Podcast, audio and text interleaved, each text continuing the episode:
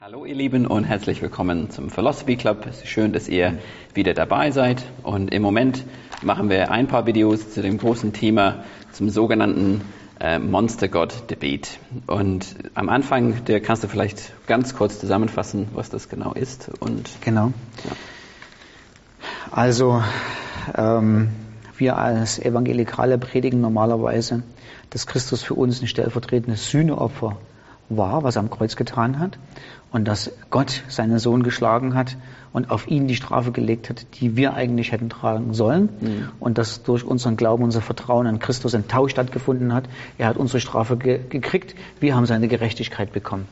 Und ähm, dieses ähm, diese Idee, die wir hier versuchen zu, aufzuzeigen, dass die ursprünglich äh, äh, die Idee des Alten und des Neuen Testamentes ist, dass es Teil des Evangeliums ist, ähm, ist immer wieder so ein bisschen unter Feuer gekommen und ähm, unter besonders rhetorisch interessantes Feuer seit 2003 ähm, durch das äh, Buch von Stephen Chalke, ähm, The Lost Message of Jesus, in dem er ähm, auf eine rhetorisch sehr eindrückliche Art und Weise, sage ich mal recht positiv, ähm, eben behauptet hat, dass diese Botschaft äh, als Gott zu einem Monster macht, dass es äh, die Idee, dass Gott seinen Sohn schlägt und äh, dass überhaupt, dass Gott Zorn hat, ähm, eher vergleichbar ist mit den heidnischen Göttern und nichts mit dem Gott der Bibel zu tun hat, der Liebe, Liebe, Liebe und Gnade, Gnade, Gnade und Gnade ausschließlich und Liebe ausschließlich ist. Um die Frage geht es so ein bisschen. Ja, genau. Und wir haben diese Fragen in vier Unterfragen unterteilt und der erste Teil haben wir schon aufgenommen.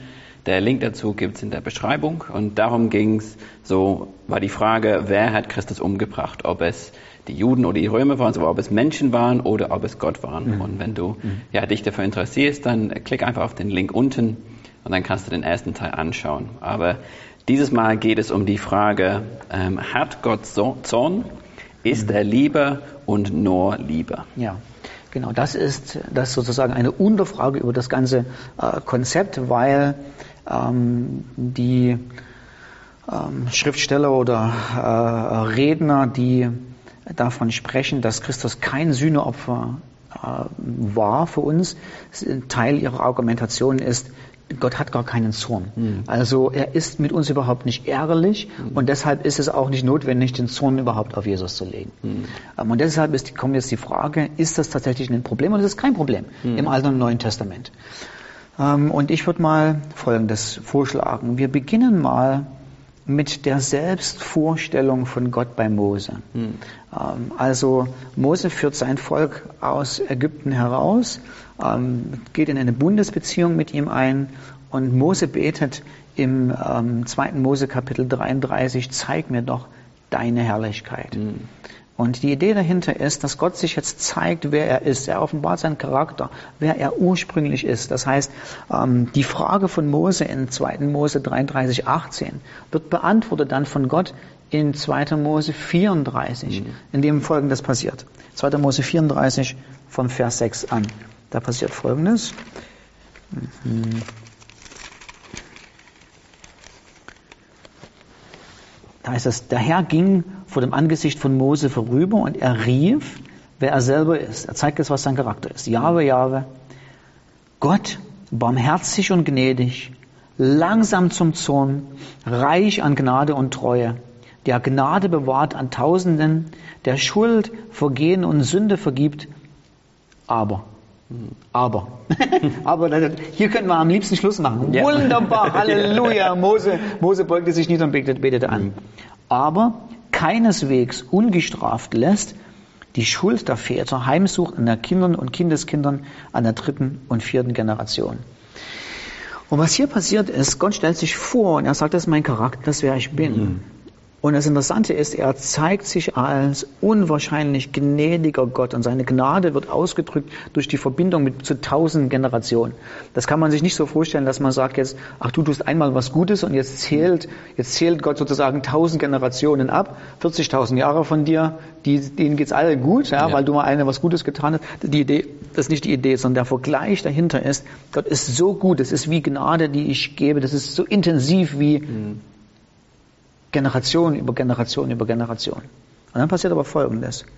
Gleichzeitig ist Gott absolut korrekt, äh, gerecht.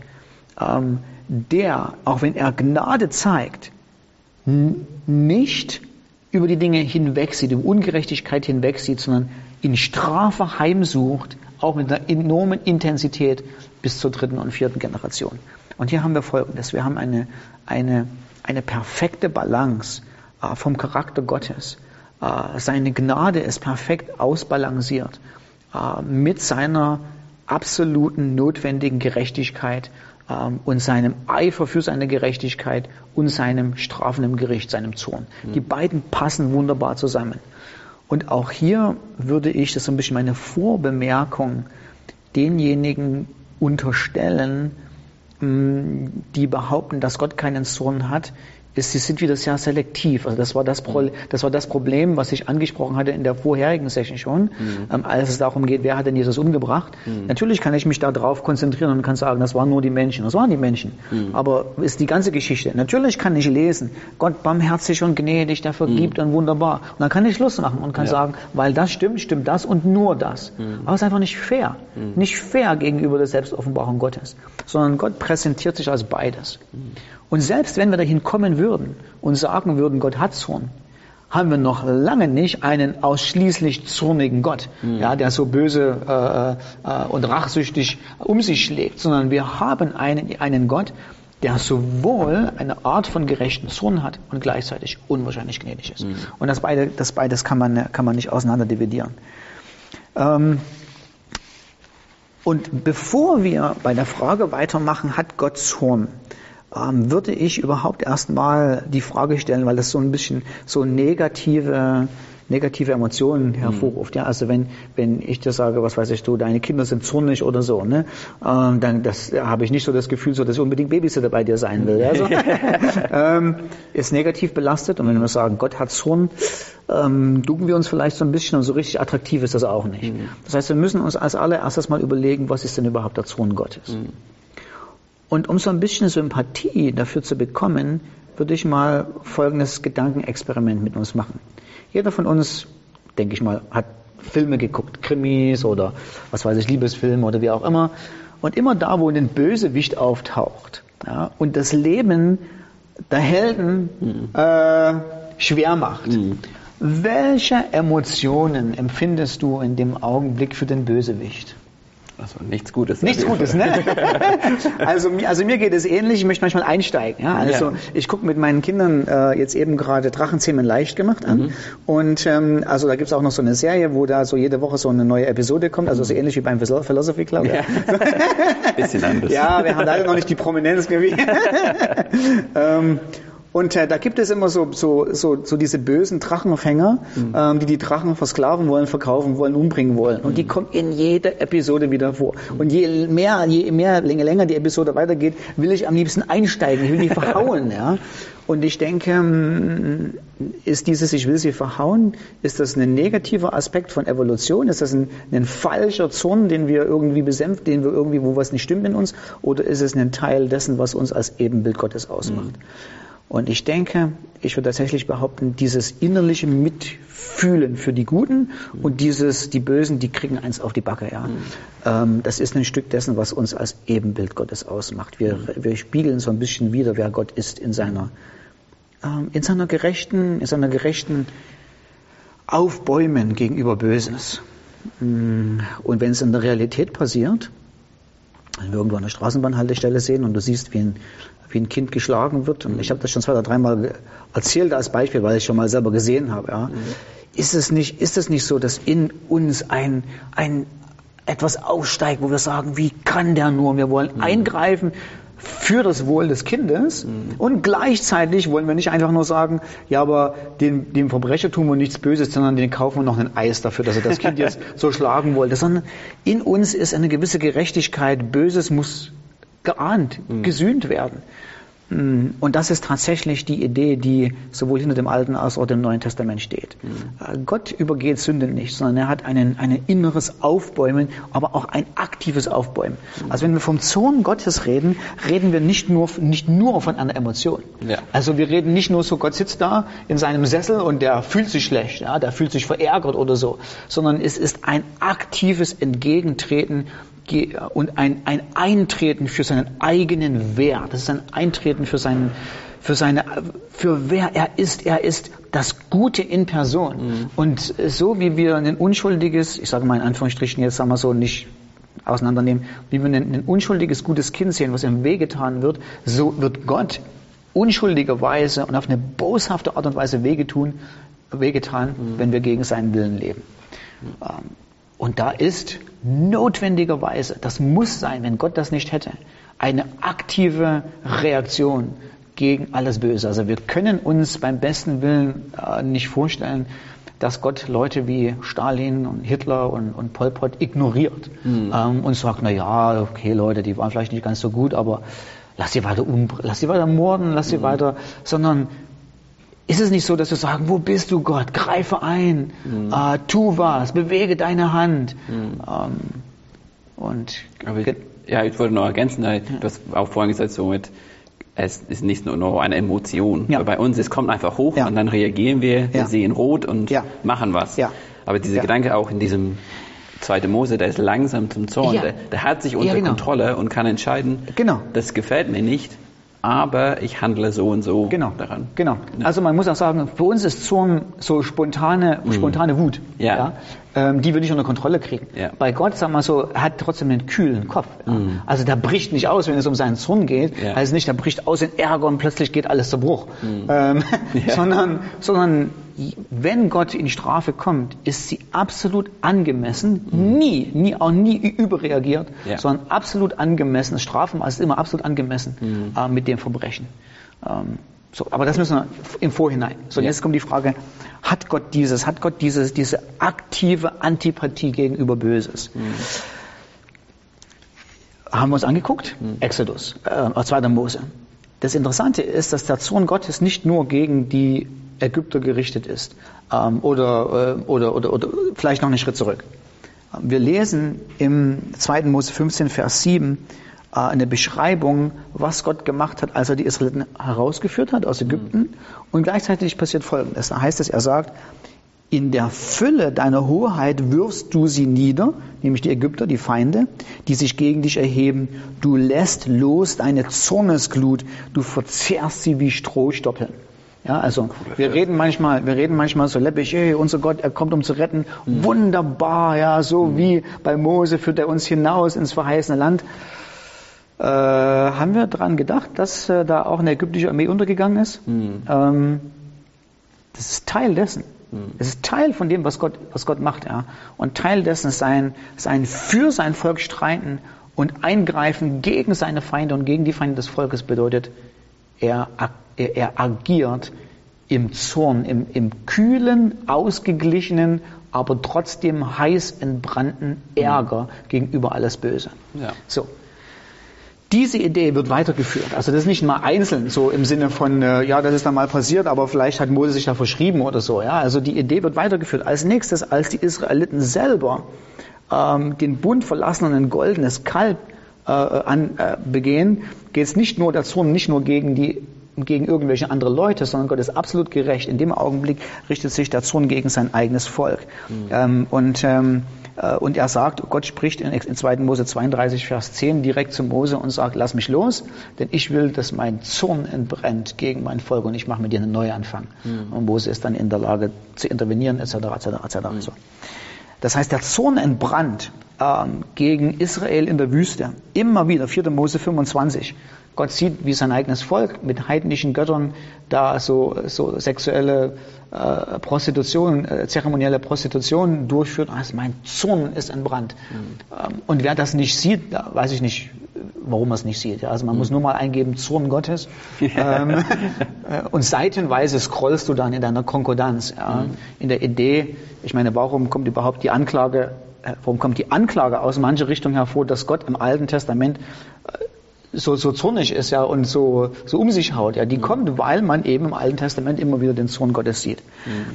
Ja, und jetzt kommt, jetzt kommt Folgendes. Jetzt kommt das folgendes Argument. Ja, das war das Alte Testament. Mhm. Die haben sich leider geirrt. Ähm, okay.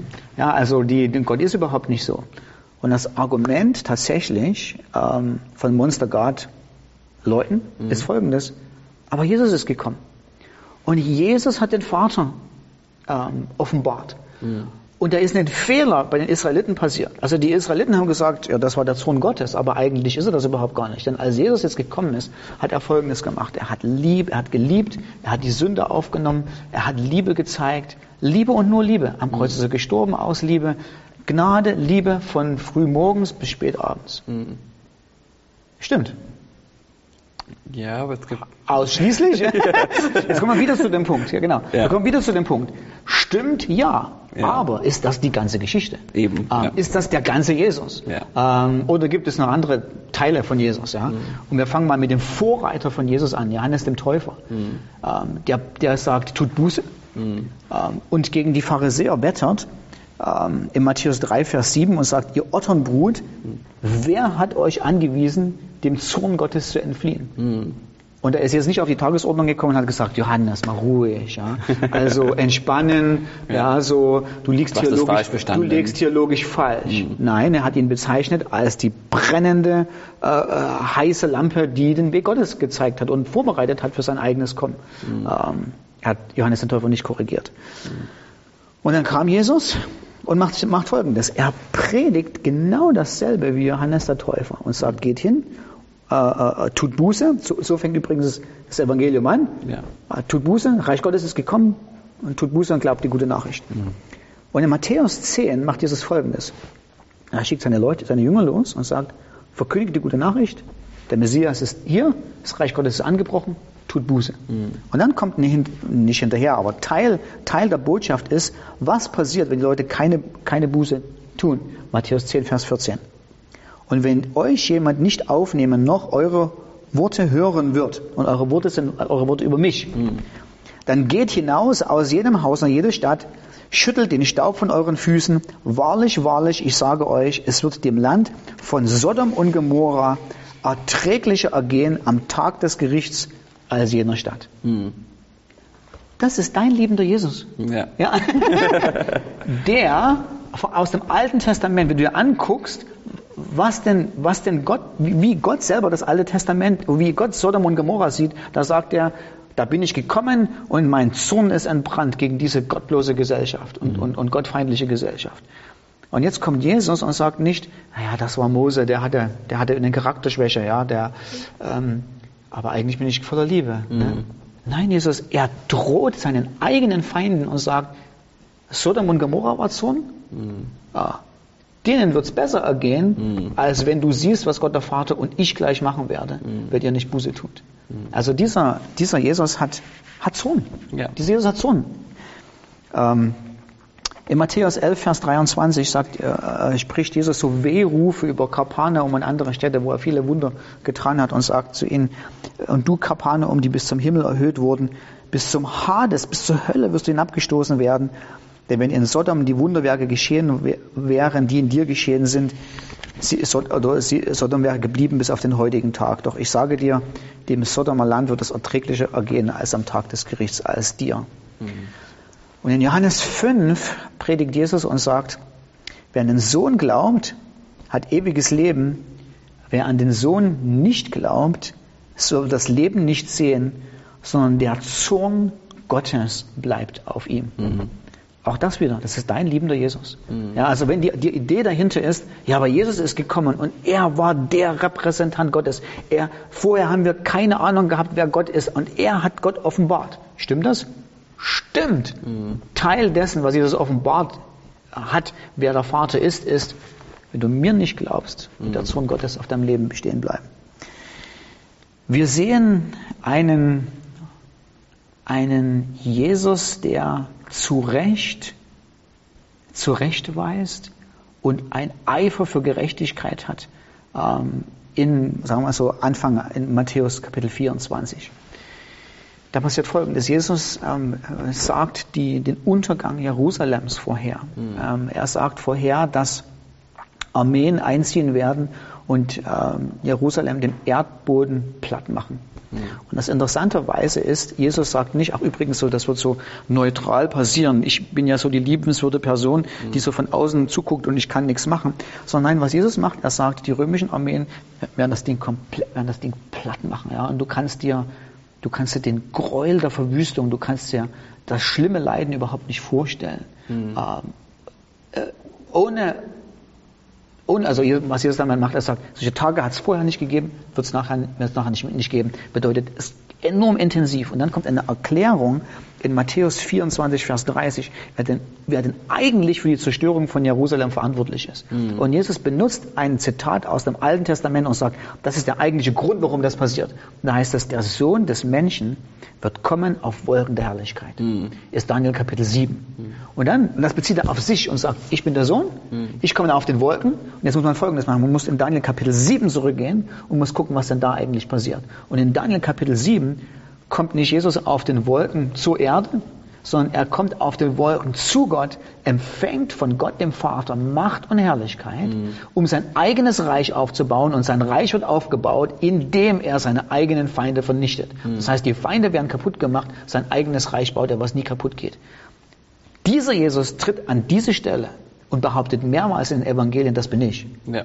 Ich nehme die Macht von Gott dem Vater und ich werde meine Feinde zerschmettern. Von denen wird nichts mehr übrig bleiben. Ich bin der Erfüller von äh, Psalm 2, äh, wo ich die Nationen mit einem eisernen Stab regiere und wehe dem, wer mich nicht küsst mhm. und mir mit Demut dient. Mhm. Dein dich liebender Jesus. ja, äh, er ist ein dich liebender Jesus. Ja. Er hat eine unwahrscheinliche Gnade und Barmherzigkeit. Mhm. Aber es ist nicht alles. Mhm. Wir könnten hier Schluss machen, wir machen noch ein kleines bisschen weiter, ja, mhm. weil wir müssen den, den, den, den, Punkt müssen wir festhalten, ja, wir, wir scoren hier 10 zu 0 und dann. ähm, übrigens, Jesus ist auch beides wieder. Am Kreuz sagt der Vater, vergib ihnen, denn sie wissen nicht, was sie tun. Mhm. Unwahrscheinliche Barmherzigkeit. Gleichzeitig sagt er zum Hohepriester, hier danach wirst du den Sohn des Menschen kommen sehen auf Wolken der Herrlichkeit. Das heißt, er droht dem Hohepriester Gericht an. Er droht dem Hohepriester den Zorn an. Wenn wir jetzt uns angucken, wenn das Evangelium gepredigt wird, ist das, predigt das Evangelium nur die Lösung? Also predigt das Evangelium immer nur so, Christus ist für dich gestorben oder predigt das Evangelium auch das Problem? Mhm. Ja, es macht eindeutig, es ist eine ganz klare, glasklare Botschaft. Das Evangelium, Teil des Evangeliums ist, dir zu zeigen, das ist dein Problem und dieses Problem löst Jesus für dich, mhm. exklusiv. Und was ist das Problem? Im Römer 1, Vers 18 heißt es, es wird geoffenbart Gottes Zorn vom Himmel her über alle gottlosen und ungerechten Menschen. Also da steht wortwörtlich über alle Gottlosigkeit und Ungerechtigkeit der Menschen. Aber die Genitivkonstruktion ist so, dass da nicht irgendwie so, also übrigens ist es falsch zu sagen, Gott liebt den Sünder und hasst die Sünde. Das ist eine, eine Dikotomie, die nicht, nicht ganz korrekt ist. Ähm, es ist nicht ganz falsch, aber es ist auch nicht ganz korrekt. Gott hasst auch den Sünder. Mhm. Also die Genitivkonstruktion in Römer 1, Vers 18 ist, der Zorn Gottes entbrennt gegen Menschen, gegen gottlose und ungerechte Menschen. Mhm. Aber es ist beides, ja. Also äh, du kannst eben nicht wieder sagen, ich, ich trenne das. Entweder ist Gott, entweder liebt er mich oder er ist zornig mit mir. Mhm. Es ist beides. Er ist gerecht zornig mit dir und gleichzeitig liebt er dich so sehr, dass er was tun möchte mhm. Und was getan hat, nämlich den Zorn weggenommen hat. Aber wie gesagt, Predigt des Evangeliums ist Zorn Gottes. Mhm. Ähm, Römer 2, Vers 5, nach deiner Störigkeit, deinem unbußfertigen Herzen aber häufst du dir selbst Zorn auf für den Tag, oder selbst Zorn auf für den Tag des Zorns und der Offenbarung des gerechten Gerichts Gottes. Also ich weiß nicht, ich kann da nicht vorübergehen. Ich, ich, was willst du daran rumexperimentieren? Mhm. Ähm, äh, und sagen, naja, okay, das ist vielleicht irgendwie so Sünde, die dich selber schadet. Nein, das ist, das ist der Tag des Gerichts, mhm. wo Gott gerecht abrechnen wird und Zorn da ist. Ist super gefährlich. Mhm. Es ist super gefährlich, in die Hand des lebendigen Gottes zu fallen. Vielmehr nun, da wir durch sein Blut gerechtfertigt sind, werden wir durch ihn vom Zorn gerettet werden. Römer 5, Vers 9. Problem ist aufgezeigt, Lösung ist aufgezeigt. Teil des Evangeliums. Epheser 2, Vers 3. Eine Beschreibung der Menschen. Wir waren willige Mitläufer des Satans und wir waren von Natur aus Kinder des Zorns. Das ist ein sogenannter Hebräismus. Da wird, da wird, wenn du, wenn du was intensivieren willst, also mal so, wenn ich dich, äh, wenn ich dich mag, und ich mag dich, ja, mhm. dann sage ich so was, äh, äh, du bist meine Liebe mhm. im Hebräischen, ja. Wenn ich dich richtig doll mag, ja, da sage ich, du bist der Bruder meiner Liebe oder du bist ein Sohn meiner Liebe oder du bist eine Tochter meiner Liebe. Das heißt, durch Sohn und Tochter wird etwas intensiviert. Mhm. Das heißt, die Idee ist hier dahinter, wir waren Kinder des Zorns. Wir waren durch und durch gerecht verurteilt unter dem gerechten Zorn Gottes. Das ist das Problem, wo das Evangelium sein, sein, sein, sein Punkt. Epheser 2 war für mich, ähm, er hat eine große Rolle in meiner Bachelorarbeit gespielt. Ah, okay. Und Ich habe so gelesen und so, diese, dieser Ausdruck Kinder des Zorns war für mich so, ist mir erneut so bewusst geworden, wo ich war, bevor ich gerettet wurde Ja. und was ich verdient habe. Ja. Und ich, ich finde so, also du machst noch mehr Punkte, aber ich wollte noch an dieser Stelle sagen, so vor allem mit Epheser 2, es hat die Gnade Gottes noch größer gemacht. Ja. Je mehr ich verstanden Absolut. habe, wie groß Gottes Zorn ist und wie Gottes Zorn ist, Absolut. es macht Gottes Gnade besser. Ja. Also ich finde, Gottes Gnade ist, ist so wenig wert, Ja. wenn er nicht heilig ist, wenn er nicht Ja. gerecht ist. Das wird so abgeschwächt und also dieser Gedanke, dass wir wollen nur, Gott ist nur Gnade, es passt nicht ohne dieses Verständnis von Zorn.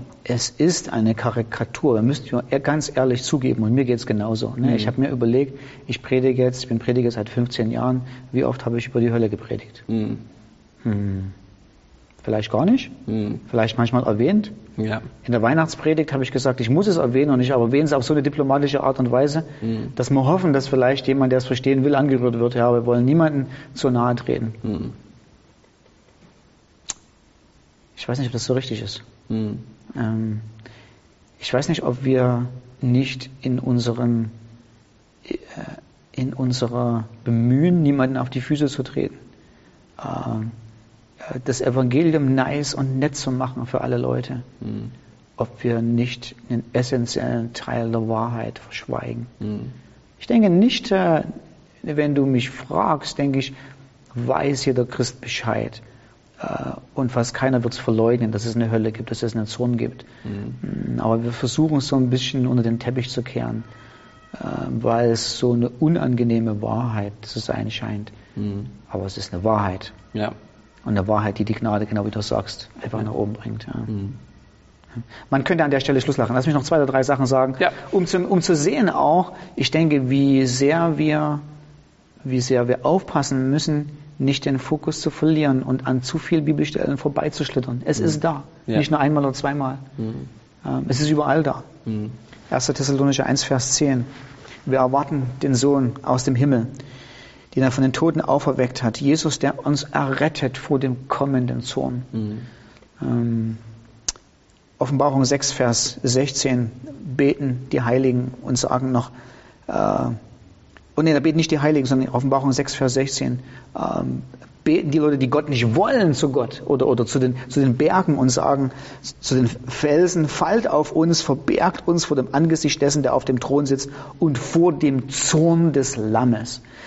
Denn gekommen ist der große Tag ihres Zorns und wer vermag zu bestehen? Jetzt musst du Folgendes dir vorstellen. Bitte fahre mal in die Schweiz, in den Urlaub, ähm, stell dich vor so einen Riesenberg und dann frage, frage ich dich, wie, wie gern möchtest du zu dem Berg wünschen, dass er auf dich falle? Ja? Auf keinen Fall. Ja? Ähm, das ist eine furchterregende Sache, wenn so ein Monsterding auf dich fällt. Und die Idee hier dahinter ist, der Zorn Gottes ist so schlimm, dass man lieber zum Berg sagt, fall auf mich, aber verbirg mich vor dem Zorn des Lammes. Ja. Ich finde spannend, dass das Zorn des Lammes Des ist. Lammes! Ja, ja. Dein liebender Jesus! Ja, genau. Dein Christkindlein ah, vom Nürnberger Christkindlmarkt Mhm. ist das Zorn des Lammes, vor dem verbergen sich Menschen. Ähm, na gut, wir hören jetzt auf. äh, Offenbarung 19, Vers 15, mit dem hören wir jetzt auf. Ja, dann kommt, kommt Christus aus, aus seinem Mund geht ein scharfes Schw- Schwert hervor, damit er die Nationen schlage. Er wird sie hüten mit eisernem Stab und er tritt den Kelter des Weines, des Grimmes, des Zornes Gottes, des Allmächtigen. Christus kommt mit dem Zorn Gottes. Er repräsentiert Gott hervorragend, in dem wer er ist. Auch seine Gerechtigkeit und seine, seine willige Antipathie. Ähm, äh, das ist das Evangelium. Hm. Das Evangelium ist, das, kannst du nicht verschweigen. Ja? Das Evangelium ist, ich brauche Jesus. Wofür? Weil mein Hauptproblem ist, dass tatsächlich Gott mir gegenüber gerechterweise eine, von, aus seiner Perspektive eine gesunde Antipathie gegenüber meiner einigen, eigenen sündigen Persönlichkeit hat. Mhm. Und Gott sei Dank ist Christus für mich am Kreuz gestorben ja. ähm, und hat, mein, hat meinen Sohn, hat meinen Sohn ähm, getragen. So, vielleicht noch Folgendes, vielleicht können wir noch, vielleicht müssen wir noch etwas äh, logisch argumentieren. Ich denke, du wirst, ähm, du wirst da nicht herumkommen. Ja? Also gib in deine Konkordanz Zorn ein, Zorn Gottes. Ähm, ich, ich, ich kann es beim besten Willen nicht verstehen, wie man auf die Idee kommt zu behaupten, dass Gott keine Zorn hat. Mhm. Ähm, das wird nicht funktionieren. Also dann, das ist ein Bibelbastelbogen, ja, also wo dir die Hälfte, die Hälfte fehlt. Mhm. Äh, jede zweite Seite ist nicht mehr da. Mhm. Wenn das, wenn das äh, neue Christen sind, ja, ähm, und die sagen, ja, habe ich noch nie gehört oder so, kann ich das nachvollziehen. Mhm. Da ist man so aufgewachsen. Wenn das Theologen behaupten, mhm muss ich ganz ehrlich sagen, dann liegt es mit Sicherheit, ich will niemandem falsches Motive vorschieben, aber ich kann es nicht nachvollziehen, dass jemand das nicht sieht. Mhm. Ich glaube, das, es gibt für mich keine andere Erklärung, als dass man es nicht sehen will. Mhm. Ansonsten sehe ich nicht, wie es zustande kommt. Mhm. Und die Behauptung, vielleicht noch ein logisches Argument, also ganz oft wird vorgeschoben, ja, dieser, die, wenn du das sagst, wenn du Gott als zornig darstellst, dann ist, dann stellst du ihn dar als rachsüchtigen, leicht reizbaren Gott, der mhm. genauso ist wie die anderen, wie die anderen Götter, wie die heidnischen Götter, aber Gott ist kein heidnischer Gott.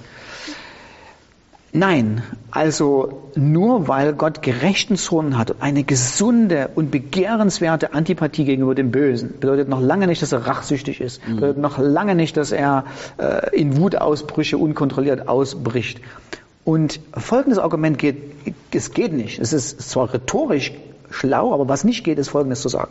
Du kannst nicht sagen, da sind die heidnischen Götter und Gott ist in allen Dingen anders als die heidnischen Götter. Mhm. Ja, ist er anders als die heidnischen Götter? Ja. Mhm. Ähm, er ist eben nicht selbstsüchtig. Er braucht, äh, er braucht nicht gefüttert zu werden. Er braucht keine Opfer. Ähm, er ist nicht wie die Götter, indem er inkompetent ist zu helfen. Er ist nicht wie die Götter in vielen Dingen. Mhm. Aber ist er in allen Dingen nicht wie die, wie die Götter? Weil wenn ich den jemanden, einen Heiden frage, der da anbetet und sagt, was ist denn das eigentlich? Dann sagst du, ja, ich bete, ich bete den Gott an, der das Universum geschaffen hat. Dann sagst du ja auch nicht, okay, mein Gott ist nicht so, er hat kein Universum geschaffen. ja. ähm, dann fragst du ihn, ja, was macht denn dein Gott so? Ja, der ist mächtig. Ah gut, Gott sei Dank ist mein Gott nicht wie der heidnischen Götter, der ist nicht ja. mächtig. Ja? Ähm, jetzt sagt er, ja, mein Gott ist zornig. Ähm, und dann gucke ich zu Gott und sage, ja, weil ich nur weil ich mich distanzieren will, von diesen Zonen kann ich ja nicht das Gegenteil automatisch immer behaupten, mhm. sondern ich muss darauf gucken, wie Gott sich denn selber offenbart hat. Mhm. Und äh, auch wenn er nicht zornig ist wie die heidnischen Götter, mhm. heißt noch lange nicht, dass er gar keinen Zorn hat. So, ich denke, es reicht. Mhm. Ich denke, es war erschlagend mhm. von, meiner, von, mein, von meinem Gefühl her ja. ähm, für die Argumente. Ähm, das Argument, was, was oftmals so angebracht wird, ist, ähm, ähm, ja, im Römer Kapitel, Römer Kapitel 12 wird geschrieben, dass wir immer, ähm, oder überhaupt, wir sollen immer vergebend sein. Wir sollen, Matthäus Bergpredigt, wir sollen wie unser himmlischer Vater sein, immer vergeben, äh, nicht selbst Rache nehmen. Ähm, aber das ist auch kein gutes Argument, ähm, weil Römer 12 sagt explizit im Vers 19, dass wir uns nicht rächen sollen, sondern Platz dem Sohn Gottes geben soll. Mhm. Das heißt, da gibt es einen Unterschied zwischen Gott und mir. Mhm. Ähm, äh, Gott darf so nicht sein, ich nicht. Ähm, so, ja. ja. Also für mich ist, ich, ich komme nicht drum rum. Ja. Und auch wenn es Teil der schlechten Nachricht ist, ähm, äh, oder, oder ein schlechter Aspekt der guten Nachricht ist, mhm. ähm, es ist Teil des Evangeliums. Und ich glaube, es ist nicht drüber wegzudenken. Und es ist notwendig, um dann zu gucken. Wenn wir gucken, was hat Jesus am Kreuz getan? Mhm. Was hat er eigentlich gemacht? Das Problem ist da und wir werden die nächste Session wahrscheinlich so anfangen. Mhm. Was ist das Problem? Ja. Das Problem ist das, wo wir die ganze Zeit geredet haben. Das Problem ist das Sohn Gottes. Mhm. Und jetzt und dann kommen wir zur Frage: Ja, und hat Jesus so eine Nebensächlichkeit gemacht oder wie ist es denn gekommen, dass mhm. der Sohn Gottes jetzt nicht mehr da ist? Ja. Hat sich das von selbst in Luft aufgelöst und das, was Jesus gemacht hat, ist was ganz anderes oder hat tatsächlich Jesus unser Problem angesprochen? Mhm. Okay. Genau, dann sind wir gespannt. Genau, ja. wie der gesagt hat, es geht, geht weiter mit dem nächsten Video und wir wollen anschauen, ja, was Jesus genau am Kreuz getan hat und warum war es notwendig, dass er dort gestorben ist und ob Gott uns einfach so hätte vergeben können. Genau, das schauen wir das nächste Mal an und wir freuen uns, wenn ihr wieder dabei seid. Ja.